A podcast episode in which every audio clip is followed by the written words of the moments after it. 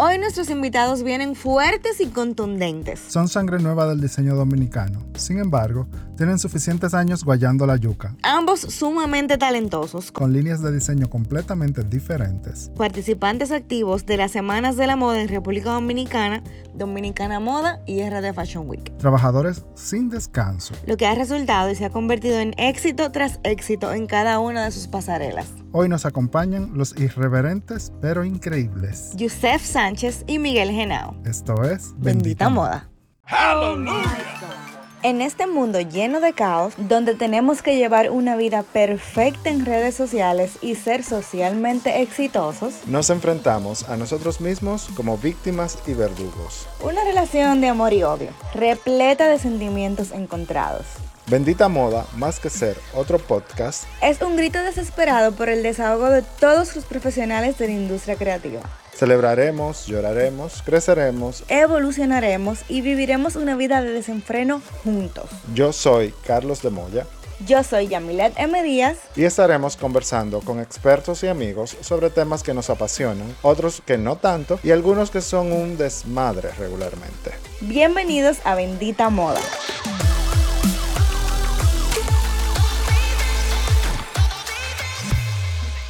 Pero yo no sabía que tú avisabas ahora. no lo sabía. Señores, bienvenidos nuevamente a la segunda temporada de Bendita Moda. Hoy tenemos dos invitados sumamente especiales para nosotros y también para la cultura de moda en nuestra isla. Bienvenidos, Josep y Miguel Genao. Hola. Gracias por la invitación, de verdad. Me siento súper feliz de compartir hoy con ustedes, con Carlos, Yamilé y Yusef, un colega que quiero tanto y que, y que de verdad que lo admiro. Hay mutuo, amiguito, hay mutuo. Yusef se estrena porque ya Miguel ha sido como... Sí, ya él es como de la casa, tú sabes. Ahora, Yusef, bienvenido a, al podcast y yo para empezar tengo mi primera pregunta. Así, de una vez, fue. Así. A la brigantina. Y quisiera ah. yo, y, quisiera yo que fueran respuestas muy honestas. O sea, Bendita Moda no es eh, el pañito tibio de que sí, que es súper bien, que pajarito en el aire, que la moda es fabulosa y que todo está muy bien, porque yo sé que no es así. Claro. Entonces, pero para poner a, a todo el que no, quiero empezar en el negocio de moda en República Dominicana, yo quisiera que ustedes me digan cómo ustedes iniciaron. Yo sé la historia de ustedes dos, porque yo no quiero sentirme como viejo, pero yo los he visto crecer en la moda. Eres un poco, ¿no? Ya vi la cállate la boca. Ya matando tú mismo, Carlito. no, no, no. Lo que pasa es que yo empecé un poquito antes, pero tenemos más o menos como un poquito la, diferencia de año no es tanto, Yamile, cállate. Bueno, ¿quién arranca? Yusef, yo. Entonces, siéntanse como en su casa. Bueno. Eh, que mis inicios en la moda eh, fue a través de. Yo era pareja de un diseñador en ese momento, Luis Domínguez, ¿verdad? Y trabajamos juntos, ese fue mi inicio de la moda, aunque de pequeño, sí, mi abuela trabajaba en lo que era la alta costura en toda la sociedad. Eh, aquí en República Dominicana, ella vino del Líbano y como que instaló su taller acá y como que cosía, usaba mucho en ese entonces como coser así, como que costurera, digamos. Y yo como que de un pequeño como que me llamaba mucho la atención, aunque a mí como, como miembro de la familia como que nunca le pareció como muy atractivo, como que yo me fuera, como que me inclinara a la moda, porque decían todo, como que hay mi hijo, pero eso no es una carrera, como una, tú sabes, como las supuestas carreras que dejan como económicamente un sustento, como las clásicas, que medicina, que derecho, o administración, o lo que sea. Y bueno, pues estudié de primera carrera lo que fue psicología, y en ese proceso conocí a Luis, y no solamente me enamoré de su persona, sino también de su, de su entorno, y conecté toda mi vivencia en mi infancia como con lo que realmente me apasionaba, que era eso. Y decidí incursionar con él, me mezclé con él, su mundo, aprendí, conocí digamos que fue como que mi padrino, ¿verdad? Eh, y a partir de ahí trabajamos varios años, algunos tres, cuatro años. Luego me independicé y ya el resto es historia. Yo, yo me acuerdo de ese momento. Sí, yo me acuerdo que nos conocimos realmente en ese momento. Yo por lo menos conocí en ese momento, cuando yo estaba así como una chichiguita con Luis. sí, sí, sí, me acuerdo. Tú, ya, estaba, ya tú tenías desfile y todo. Sí, ya, ya, era un señor mayor. Ya tú eres un señor mayor entonces, mentira. Pero que yo no entiendo lo que él dice. Y tú, Miguel, cuéntanos de tu historia. Bueno, en el caso mío, eh, yo inicio cuando me graduó del colegio, hice un campamento eh, con la diseñadora Carla Carbonell, que en ese entonces ya daba clase de ilustraciones de moda. Ahí conocí a Verónica Modesto, quien es una amiga y una colega quien quiero muchísimo. Ella y yo decidimos cuando se termina el curso de ilustración eh, hacer nuestro primer desfile y sacar una línea en conjunto. Éramos teníamos de que muchos, muchos sueños, que, que vamos a romper, no sé qué. Y bueno, hicimos nuestro primer desfile en el 2008 en Praia.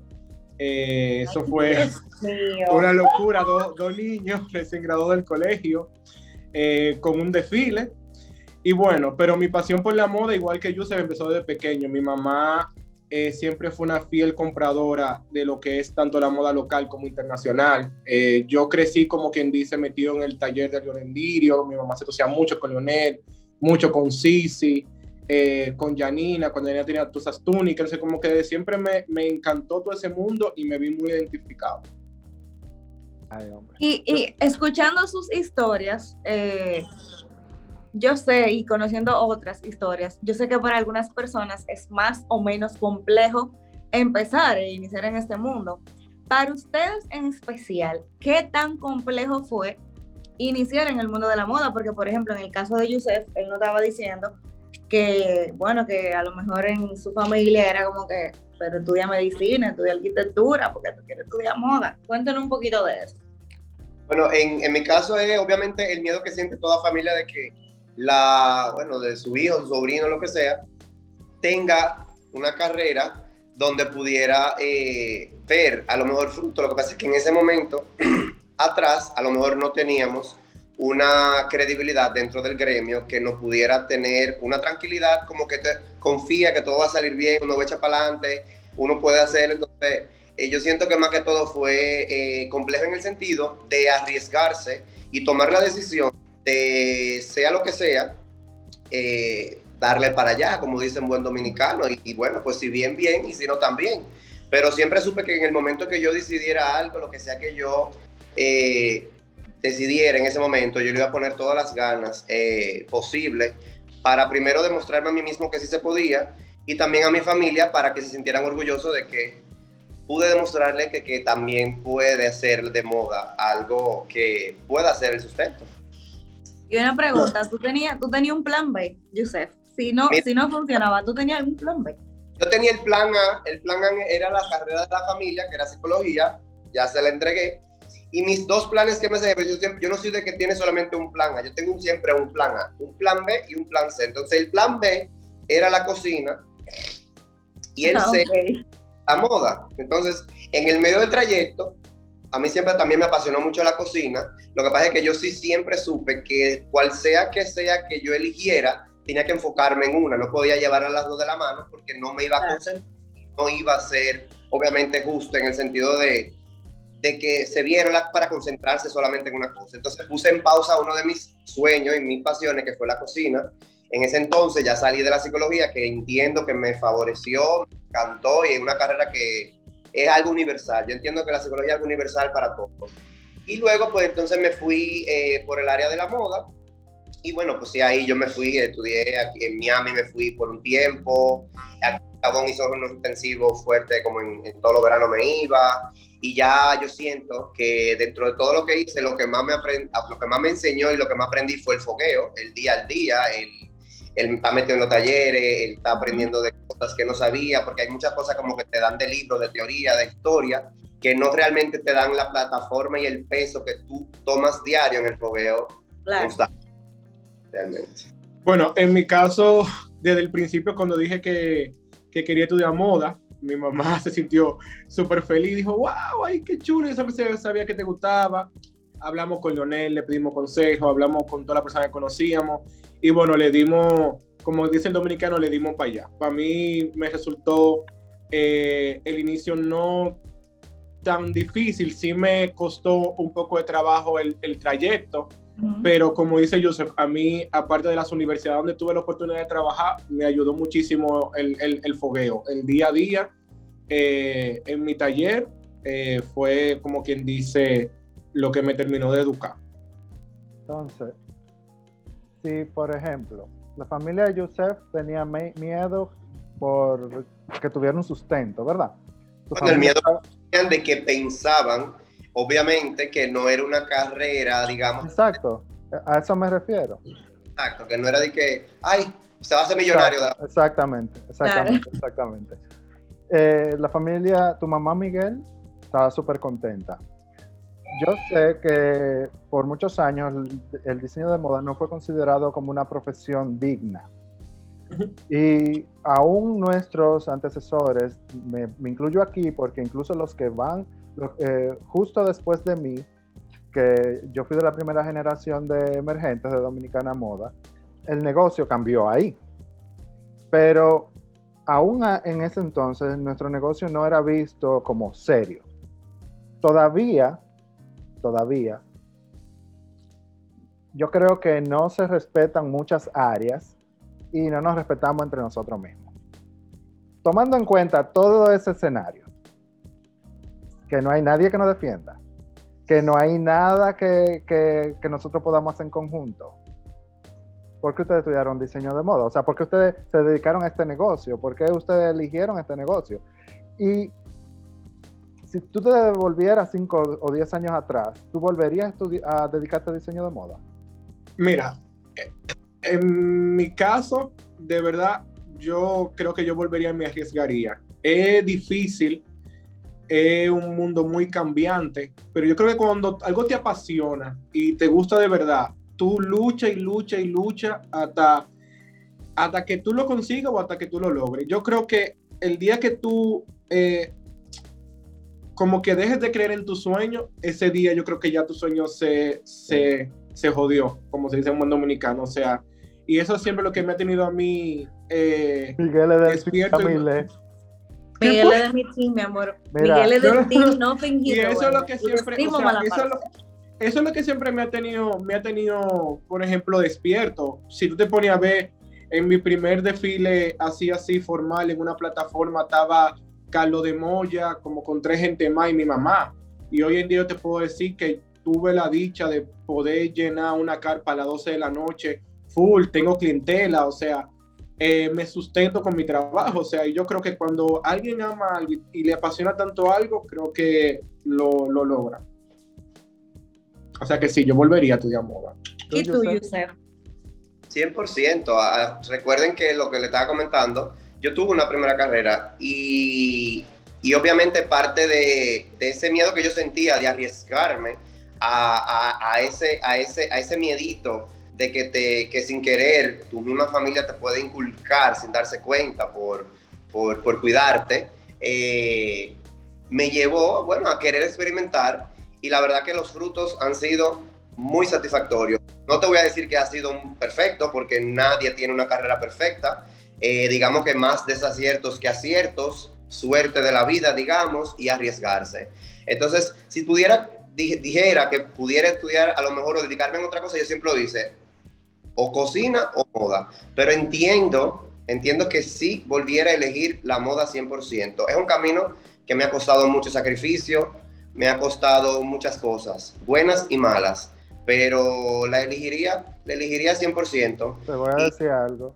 Ahora, en este tiempo que ya hay un camino recorrido y más fácil incluso para todos, bueno, le elegiría... Te voy te voy a decir algo. Yo, un señor muy sabio me dijo a mí, que la suerte no existe. Existe la preparación acompañada de la oportunidad. Si tú no hubieses estado preparado para agarrar la oportunidad que se te han presentado, probablemente tú no hubieses podido construir el nombre que has construido. O sea, que no te quite el mérito y apláudete porque tú has logrado en tu carrera lo que has logrado gracias a la preparación y al talento que tienes. Gracias. La, la disciplina. Y en base a eso que nos han contado ambos, me surge una pregunta. ¿La moda es arte o es negocio? Bueno, eh, definitivamente es arte. Lo que tú tienes que ser bastante tigre para también sacarle lo de negocio. oh, no. O eres que no tiene que tener un híbrido. Ahí no es que si una ni otra. Para mí, la moda es un balance perfecto. Si tú quieres, obviamente, rentabilidad. Acuérdate que yo entré en esto para demostrar que sí se podía. Entonces, hay que tener un buen balance porque tiene que ser lo suficientemente negociante como también artista para buscar el balance y poder tirar para adelante. Igual, opino igualito que Yusef, o sea, es 50 y 50. Tiene que tener, pero incluso tiene que tener un poquito más de negocio que lo artístico, porque muchas veces eh, lo artístico puede corromper al negociante y puede a veces... Nos cuesta, Miguel, porque por ejemplo a veces tú dices, no, yo quiero hacer esto así, aunque, aunque esto que lo que mucho, y yo sé que todos los que están aquí me van a entender, en una clienta tú hagas, no, que la tela que yo quiero para que caiga así es esta, aunque te gane tres pesos, yo soy de lo que digo, me gano dos, pero esa es la que yo quiero. Pero sin embargo, te dice la contable, papá, pero no están dando los números y entonces, ¿qué tú vas a hacer? Entonces, ah, no, entonces tú aprendes que tienes que coger la otra tela. Y tú vas aprendiendo, pero, por te digo, tiene que ser un balance, porque para uno es difícil. A veces, por ejemplo, eh, no, que lo que se vende son t-shirts lisos, pero que, ¿cuál es la lógica de tirarte un t-shirtcito liso sin ninguna insignia, sin ningún, sin ningún sello que te caracteriza? Porque para eso tú te vas a, no voy a mencionar nombre, pero te vas y te compras una multi tienda local o internacional por 30 pesos, ¿entiendes? Dólares. Entonces, claro. ¿qué tú logras con eso? Es, tricky. Entre lo comercial y lo de negocio y lo artístico, tú tienes que buscar, eso es un número especial. Yo lo aprendí a puro batazo. Exacto, y así es que lo aprendemos todo, porque uno como artista, y mientras más joven, más terco. mientras, más pasa y mientras más rojo los números tú veas, más tú aprendes. Mira, yo hice mi tesis de maestría eh, analizando el modelo de negocio de Jenny Polanco, Cici Bermúdez, Lionel Lirio y Magali Tiburcio. Y analicé toda su trayectoria, desde que iniciaron hasta el 2018. Y eso arrojó muchos datos importantes. Y nosotros los diseñadores en República Dominicana estamos educados para coser a medida primero, no para hacer negocio, para comprar una máquina y ponerla en la sala de la casa o tener un tallercito. ¿Eh? Y, dar, y darle para allá hasta que el cuerpo aguante. Exactamente. Aparte, no entendemos como la, eh, el negocio en sí porque no se nos educa en ello. Muchas veces no, sabemos ni sacar un presupuesto en. Pero yo sé que ustedes dos han tenido eh, respaldo de marcas detrás, igual que yo, que tú te sientas y haces negociaciones con ellos. Entonces, ¿qué tan complejo ha sido para ustedes mezclarse comercialmente con marcas y o personalidades que ayuden a financiar su proyecto, o sea, sus colecciones, eh, sus puestas en escena. Por que lo bajeen, que lo bajeen. Yo no, yo no hubiese podido nunca hacer Caña Brava o Antillana o Mosaico Colonial de esa manera si no hubiese tenido marcas detrás. Claro. teniendo tomando en cuenta que ustedes no son de 30 años de trayectoria, como tenemos, por ejemplo, a Janina, al mismo Lionel y demás, ¿cómo, qué tan complejo, qué, tan, qué ustedes han hecho? ¿Qué podríamos nosotros recomendarle a los que vienen atrás de nosotros, a los que vienen atrás de ustedes? Mira, en mi caso, el tema patrocinio y el tema apoyo para colecciones fue muy difícil. Eh, yo, desde, que estaba, antes de graduarme en el colegio, ya venía con tatuaje, escondido, entre la ropa. Siempre tuve una actitud un poco muy mía. Eh, siempre he sido muy Miguel en todo. incluso me muestro en, en mis redes, o que he cambiado un poco en mis redes de mi marca, pero siempre he sido muy Miguel. Y cuando al inicio me, me, me, me juntaba con patrocinadores y con marcas, siempre me rebotaban y me decían, pero es que tu portafolio está muy chulo, tu propuesta está muy chula, pero tú no te ves como José Jan, eh, tú no te ves como Yusef, tu apariencia esto, para la marca esto. Entonces, aquí muchas veces se apoya más la apariencia y el contacto que tú tengas, más que tú... Eh, más que el talento. Que tú que tú, que tu talento o, tu marca individual. Tú estás diciendo que es como una doble moral.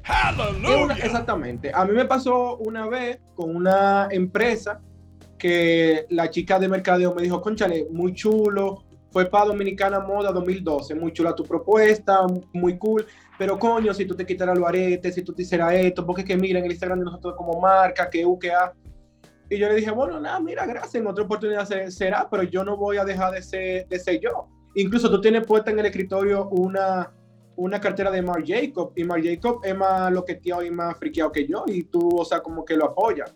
Entonces, a mí esa parte de patrocinio me costó mucho. Siempre tuve eh, patrocinadores a mi lado, eh, como algunas marcas, eran eh, algunas marcas muy aliadas a la familia, y luego se fueron aliando marcas que, bueno, ya empezaron a creer en el proyecto, pero fue del 2013 en adelante. Los otros años eso fue a lucha propia. ¿Y tú, Joseph?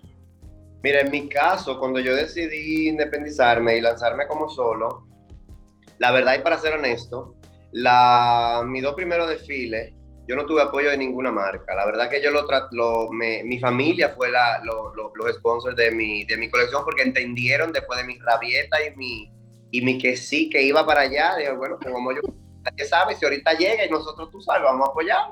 Entonces, como que al inicio fue muy difícil, obviamente, porque obviamente nadie me conocía.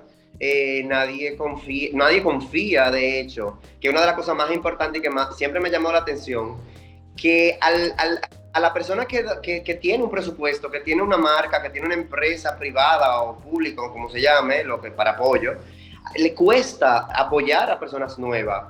No es tan fácil tienen, es que yo siento que el, dominicano es un poco incrédulo y apuesta muy poco y poco a uno mismo. Entonces, eh, no fue fácil. Yo, de hecho, luego de, tener años sin tener ningún tipo de apoyo, por ejemplo, económico de ninguna marca, yo sí aprendí una cosa y es que todo aquí es por amiguismo, todo aquí es por relaciones que tú tengas, todo aquí es porque fulano te debe un favor o que fulano déjame llamar, ¿no? Si ese tío de fulano que, que estudió con fulano. Y de repente como que así, pues una que otra marca comenzaron, pero tampoco te creas que fue que yo fuego artificial, tres cheles, eh, te daban como para no decirle que no a la, gente, pero no era algo como que tú podías de hecho hacer de hecho un, negocio con eso y poder eh, eh, invertirlo para ver frutos, no, era simplemente copy-paste, o sea, tú cogías el dinero, lo pagaba aquí, lo cogías el dinero y lo pagaba aquí, y muchas de las veces ni siquiera daba el dinero, porque como todos ustedes saben, no solamente participar en una plataforma. O sea, aparte de eso, son un sinnúmero de gastos que tú, todos ustedes lo saben. Yo no sé eh, nada, yo soy turista. Turista, porque ha invertido bastante dinero en su carrera. Y que, por ejemplo, eh, luego de que me di cuenta de todo eso, yo simplemente me rendí. Yo no he sido en mi vida muy comerciante. Yo en mi vida siempre he tenido un talón de Aquiles, ya lo hablamos anteriormente, el balance entre lo artista y lo, y lo, y lo de negociante. Y yo dije, tú sabes qué, eso no es para mí. Yo soy un tipo de persona que a mí hasta para cobrar me da vergüenza. A mí no me gusta hablar de dinero, a mí me gusta hablar de, de tela, de fantasía, de, de, ilusionarme, de montarme en un personaje y proyectar una imagen como... Eso es lo mío. Entonces yo después, de, de hace un, desde, desde corto tiempo después que empecé, aprendí a contratar personas que pelearan por mí y nada, y tuve que simplemente, obviamente, ahí ven, vámonos por tanto, por ciento, por tanto, por tanto, vamos aquí en contestar. Mi consejo para esas personas que están comenzando, que no tienen las relaciones, porque muchos de los que están empezando, gracias a Dios, vienen detrás con una muy buena relación en el medio y pueda que lo ayuden de aquí, de allí. Contraten gente, señores, que el talento ya usted lo tiene. Ustedes contraten gente calificada que esté dispuesta a creer en usted que se divida en 1% y usted pueda hacer su vaina tranquilo. Entonces, eso fue lo que yo hice y ya después, obviamente, cuando ya uno se rejartó de decir fulano y fulano, pues entonces ya se te acercan. Ay, mira, yo quiero esto. Ay, mira, pues entonces ya ahí ya tú gozas del beneficio y del privilegio de todos los años, obviamente, guayando a la yuga, como se dice. Entonces, contraten, mis hijos, contraten y denle su por ciento y que le usen su dinero. Como debe de ser. es que todo buen equipo o sea, perdón, todo buen artista necesita un equipo detrás, porque es que, y me incluyo, o sea, yo estudié arte en varias facetas y los artistas no, no somos de cobrar, no somos de, estructurar nada, ni negocio. Lo de nosotros es dale para allá y compra tela y pega botón y dibuja y haz sketches. tú no puedes ser artista y de repente sentirte, por ejemplo, a mí me dan unos ataques de pánico fuertísimos cada vez que yo tenía que una reunión, explicar y que como un colegio una, o una explicación de una universidad, mi portafolio, mire mi portafolio y el proyecto, entonces tú tenías que darle, tú tenías que darle, no un beneficio, no, 200 beneficios para que, tú entiendes, como que, no, entonces yo, no, no, no, no, yo no puedo, porque podía pensar de diseño, pues yo lo que estaba pensando en el estrés que me generaba, de dónde yo iba a sacar los cuartos para hacer los, eh, tres trapos que yo. Claro. claro, ustedes saben que. Yo creía que solo era eh, yo que sufría eso. No, para nada. Aunque, oye, vámonos 80-20 y déjame el 20 a mí, pero consíguelo tú, yo no puedo. Mira, no, no, no, iré totalmente de acuerdo. Y a mí era más fuerte, a mí con equipo y sin equipo me, me guayaba. Que si están oyendo Henry, Audi, saben toda la lucha que cogimos desde el principio. Le mando un abrazo a ellos. Pero lo bueno es que ustedes han abierto camino, como, como dice Yusef, a que las nuevas generaciones o nuevos diseñadores la tengan ligeramente más fácil que cuando ustedes surgieron y cuando Carlos, bueno. Bueno. Dime, Yamile. Pero, pero, mínimo, pero mínimo el pefita de la moda, porque ven acá. Joseph, Joseph, no, ¿En qué año, en qué año tú empezaste solo? Solo yo empecé en el 2009. ¿Y, y, con, y cuando tenía la dupla? Fue 2008, 2006, 2007 y 2008. ¿Y tú, Miguel? Yo empecé 2008 con Verónica eh, y 2009 solo. Tú ves que somos de ahí ahí. Yo empecé en 2007. ¿Qué es lo que ustedes están hablando? Bueno. bueno, eh, les decía que ustedes han facilitado un poco el camino para las nuevas generaciones de diseñadores, lo que se ha convertido en, obviamente, un auge y hemos visto que hay muchísimos diseñadores, no solamente diseñadores eh, mm, de moda como, como que tenemos aquí Exacto, sino también diseñadores comerciales que obviamente le pagan a un diseñador que haga el patrón, etcétera, y todo lo demás, pero la cara soy yo. Y yo le pagué a, a Yusef o le pagué a Miguel para eh, que me hicieran los trapos, claro. Hasta ese punto estamos bien, pero yo tengo una pregunta para ustedes. ¿Hay suficientes clientes en República Dominicana para tantos diseñadores? ¿Quién es la primera? El que quiera tirar fuego. ¡Aleluya! Mi amor, quedaron en mute. Yo, Mira, yo pienso que sí hay clientes. Yo, yo pienso que sí hay un cliente porque son los mismos que van a París, van a Milán, van a Nueva York a comprar. O sea que sí hay. Aquí hay cuántos millones de personas? Diez. Tres, no sé. Esos millones de personas, todos, o sea, la mayoría consumen moda. Claro, todos consumen moda. Ahora, hay niveles de consumir moda. Para refiriéndose al gremio de consumo de moda, yo siento que ha crecido y se han abierto más a, darle la oportunidad a, talentos en cuanto a consumir producto local. De que si hay un público que es suficiente para tantos diseñadores, sí, siempre y cuando cada quien haga algo diferente, no todo el mundo haga lo mismo, para que tengan un poco de balance. todo el mundo está haciendo lo mismo. Todo el mundo, bien, o sea, no, no podemos tener cinco diseñadores haciendo lo mismo abuelito. No podemos tener seis diseñadores haciendo, porque entonces, ¿qué hacen? Lo mismo. La misma batica. Entonces, ¿cuál, es, qué te hace diferente a ti, Miguel, y qué te hace diferente a ti, José, dentro del mercado de moda dominicano? Mira, ¿qué me hace diferente a mí? Bueno, yo creo que ahora con mis últimas dos colecciones, eh, yo he apostado a un Miguel Genao mucho más comercial, eh, mucho más asequible, no solo enfocado en vender un producto a la mujer nacional, sino enfocado en que mi producto se pueda vender internacionalmente. Una moda que no tenga que ir a mi taller, que no tenga que reunirme contigo, o sea, no nada que tenga que, medir, que, que tomar medidas. Es algo eh, o one size o en diferentes size, se vendió, te lo envié y ya. Yo creo que lo diferente a los otros es algo muy práctico, eh, asequible eh, una buena terminación y un buen gusto en las piezas.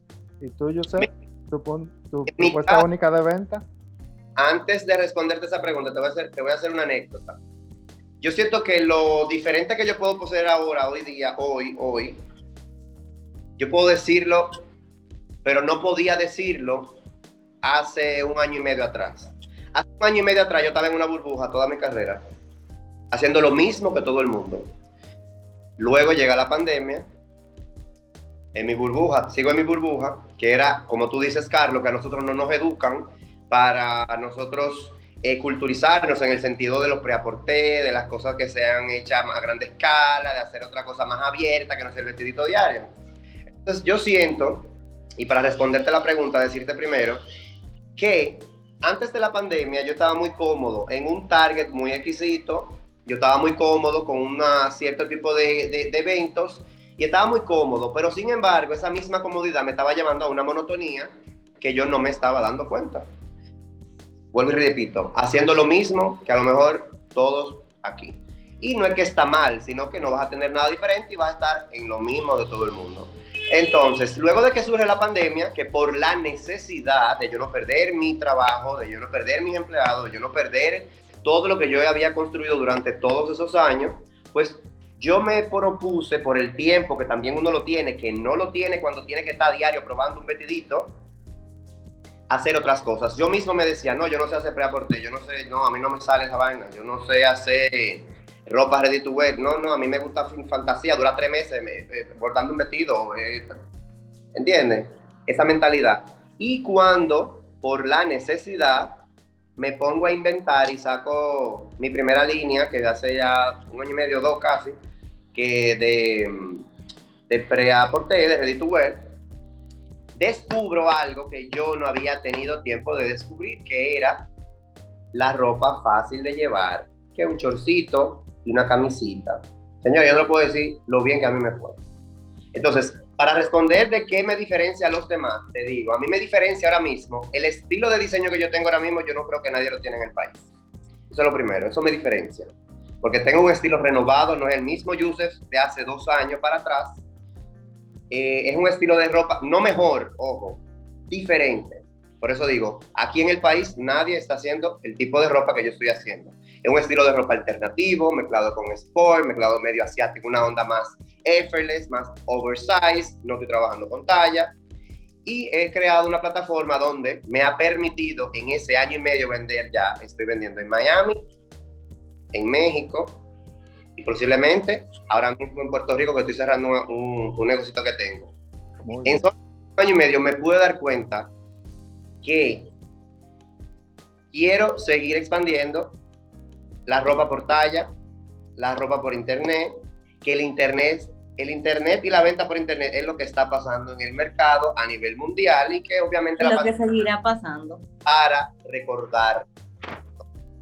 Yo eso siento diferencia de los demás. Y una de las, si pudiera decir una sola cosa, en cuanto a diseño, pues diría que mi diseño es algo muy diferente a lo que está pasando en general, no mejor, diferente a lo que está pasando. Y lo digo porque eh, es parte de, de, mi reflexión que pude hacer durante la pandemia, porque ¿qué me va a diferenciar? ¿Cómo yo voy? ¿Por qué ellos me van a comprar a mí? ¿Por qué yo voy a, a, tirar para adelante?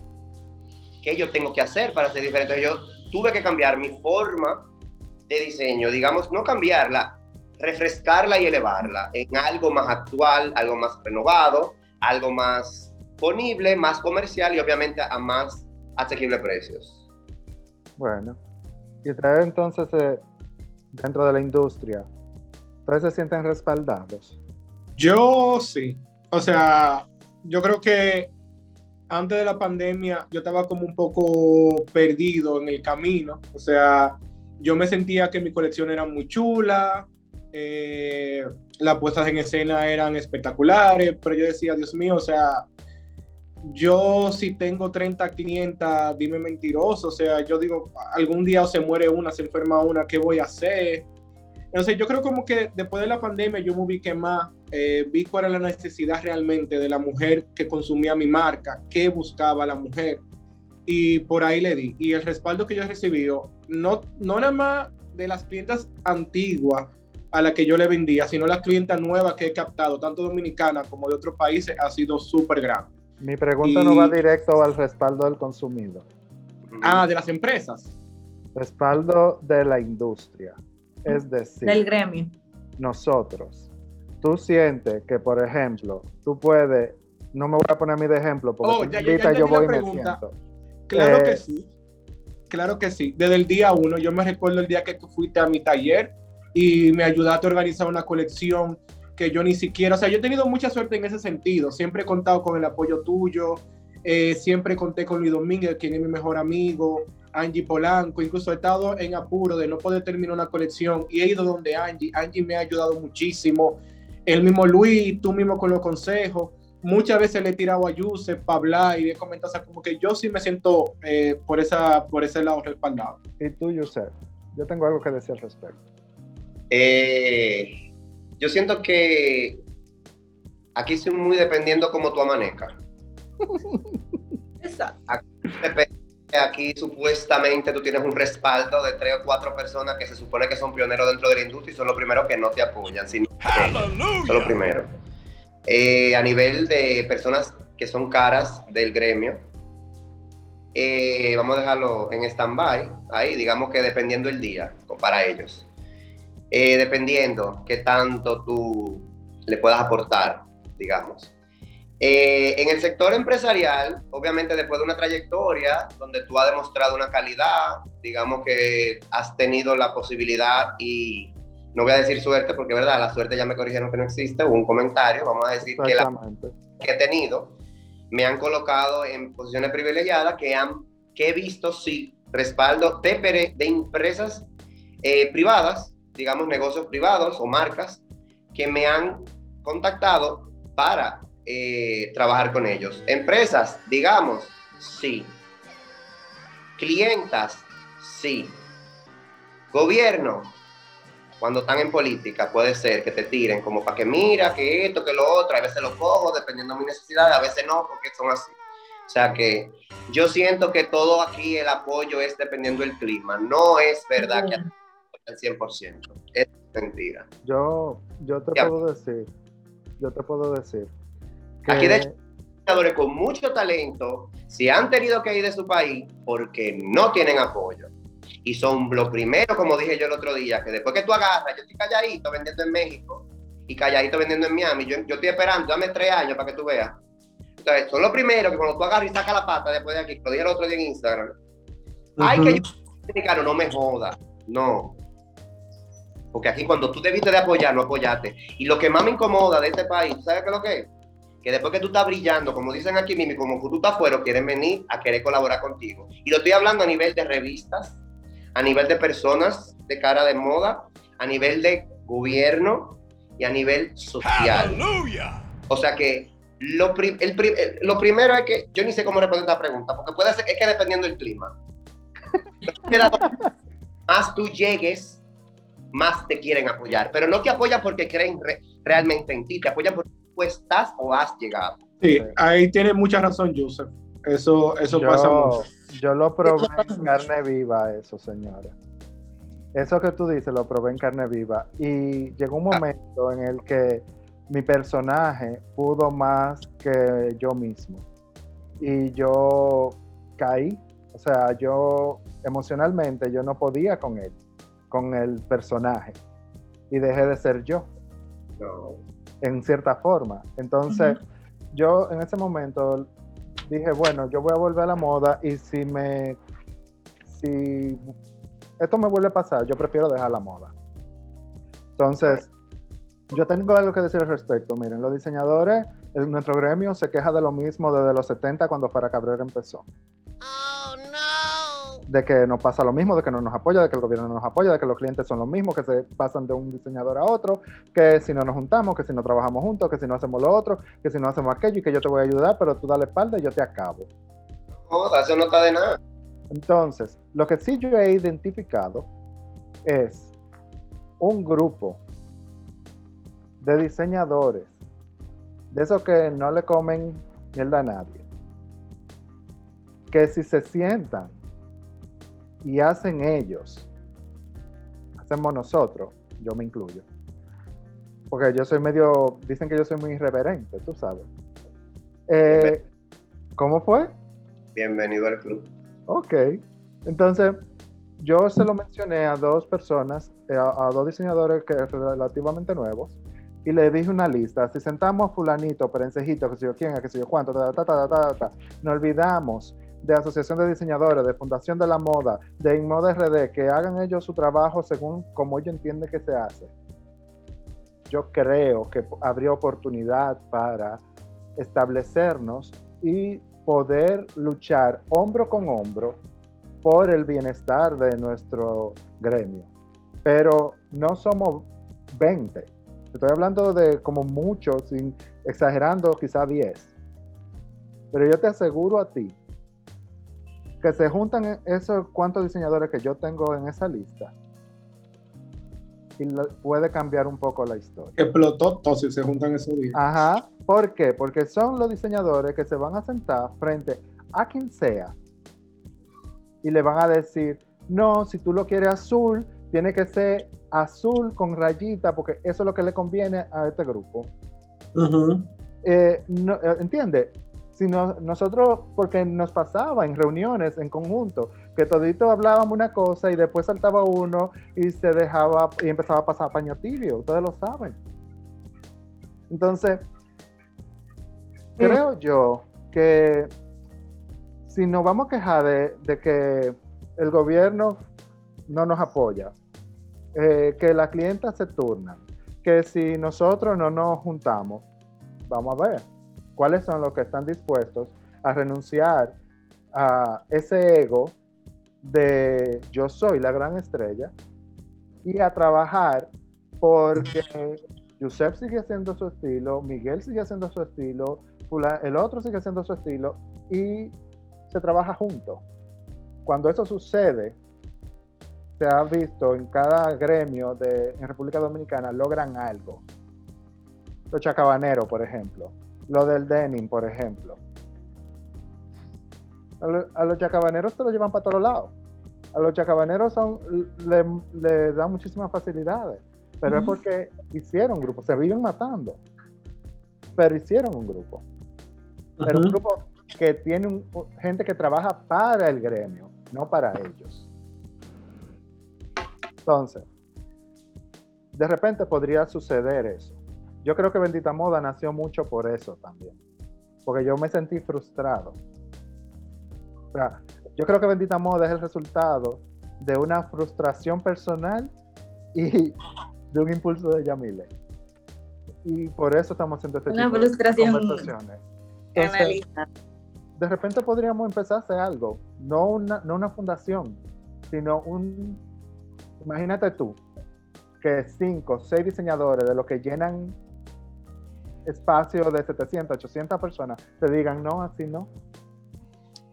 Ahí no va a haber forma. No hay forma. Que le en el juego. No claro. que en el juego, sino que es un beneficio común.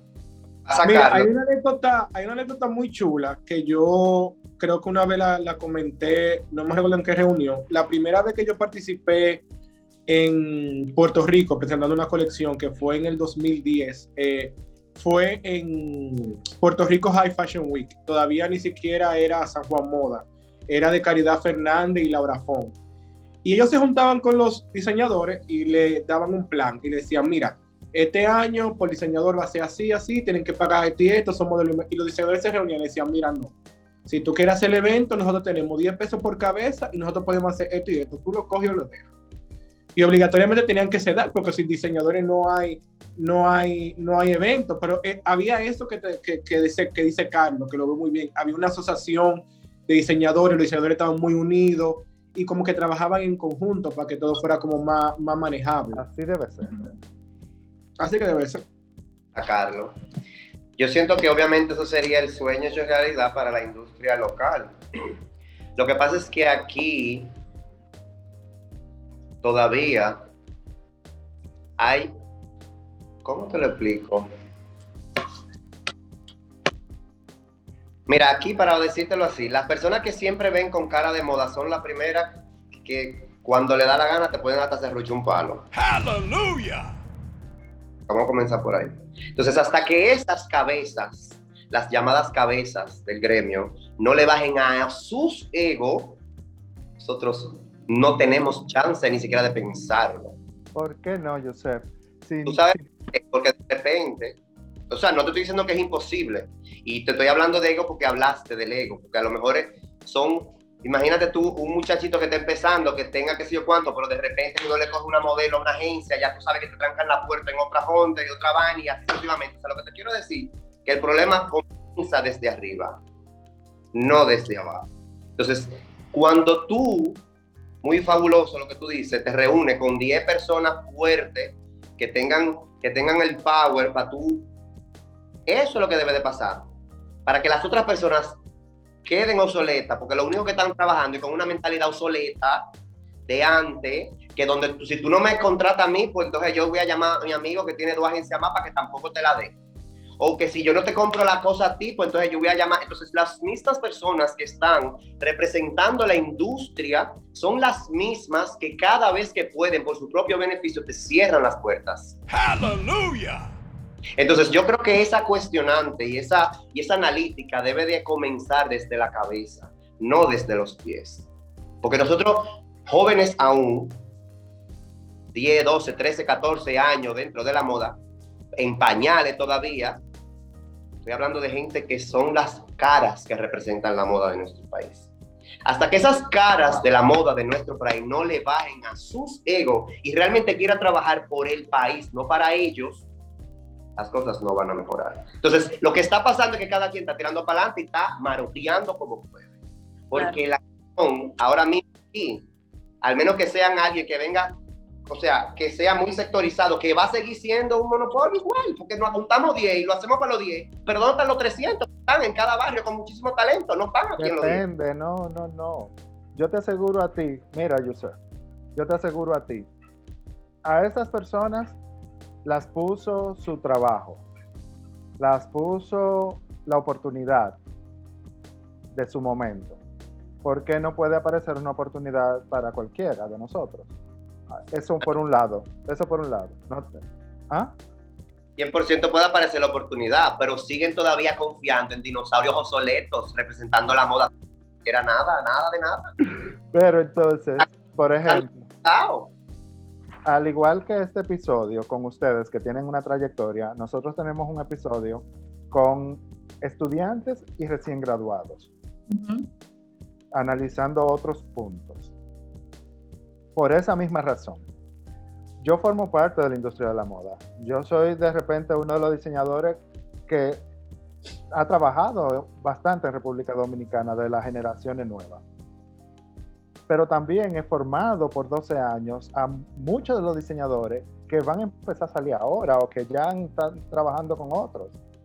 Entonces, yo no creo que yo tenga la sangre, por ejemplo, de que si me siento a velar por el futuro de la moda en mi país, cerrarle la puerta a, una gente que pasó. Porque hubiese No, Carlos, pero existe. Lo sé, pero el punto es que esas personas que yo entiendo que tienen ese perfil, no le van a cerrar la puerta.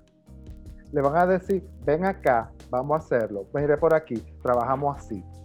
¿Por qué? Porque si nosotros hubiésemos tenido una persona que nos orientara así o que fuera un libro abierto y nos dijera, tanto por ciento de color, tanto por ciento de estampado, tanto por ciento liso, estos son los textiles, esto es lo que funciona, y así tu negocio va a prosperar.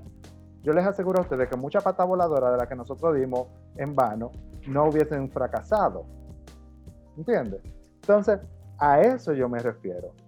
Eso está perfecto, por eso yo lo veo algo más técnico. Lo que tú me estás diciendo es algo más educativo. Yo estoy hablando a gran escala de oportunidades y de representación como una marca país dentro de la industria de la moda. A mí, me, a mí me ha pasado todo eso que tú dices.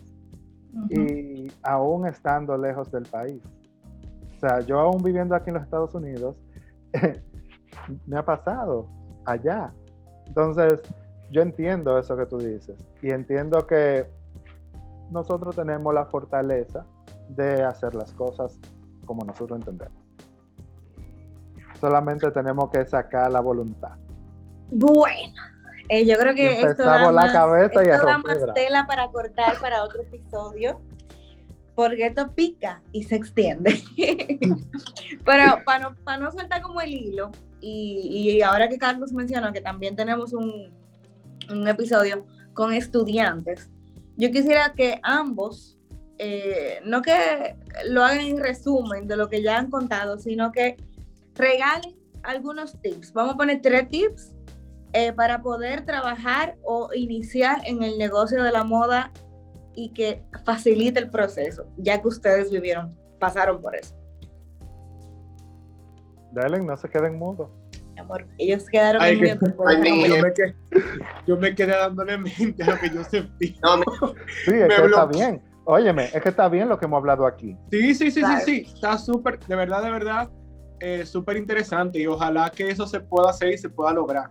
Y yo creo que luego que esta pandemia que ya se está yendo, gracias a Dios, o sea, la pandemia ha tenido muchas cosas buenas y le ha dado a entender a muchas personas que eran caras y cabeza de la moda que ya no necesitamos tal vez una plataforma para ser vistos, para ser escuchados, para que nuestras clientas vean nuestras creaciones, que le hemos dado a ver que cada uno individual puede allanar su camino, o un poco más lento, pero puede hacer grandes logros.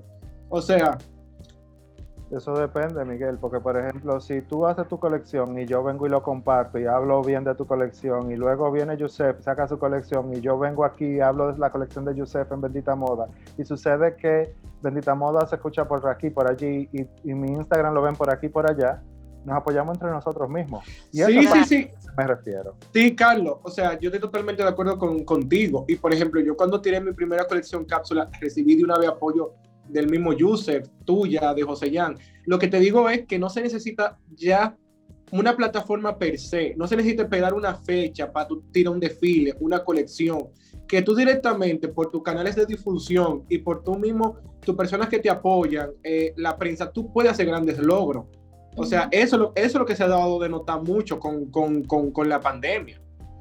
Bueno, y volviendo a los estudiantes, es que si nos quedamos ahí, no óyeme, feo. Yo veo, yo, yo estamos hablando y yo veo a Yusef como, como una candelita en la cabeza, así.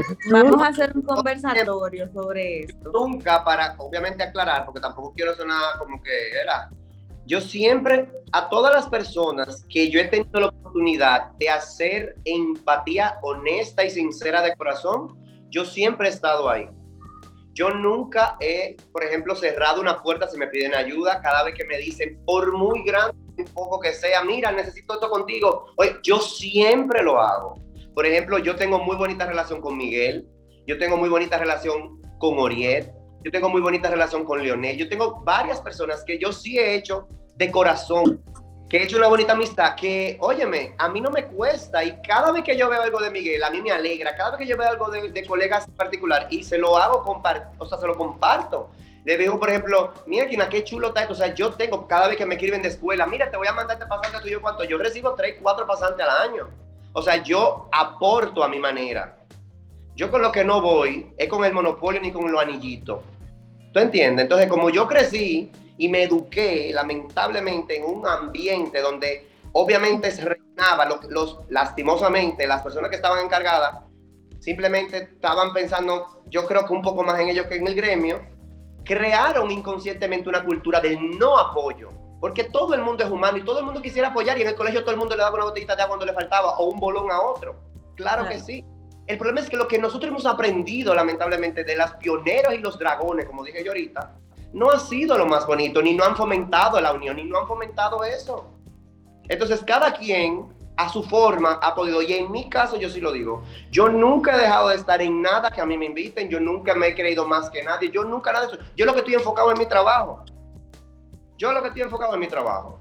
Estoy en mi esquinita, pero si yo te aseguro a ti que a mí viene de Junumucu y me toca la puerta y me pide un favor, oye, sin yo conocerlo, yo lo voy a hacer y más si está en moda.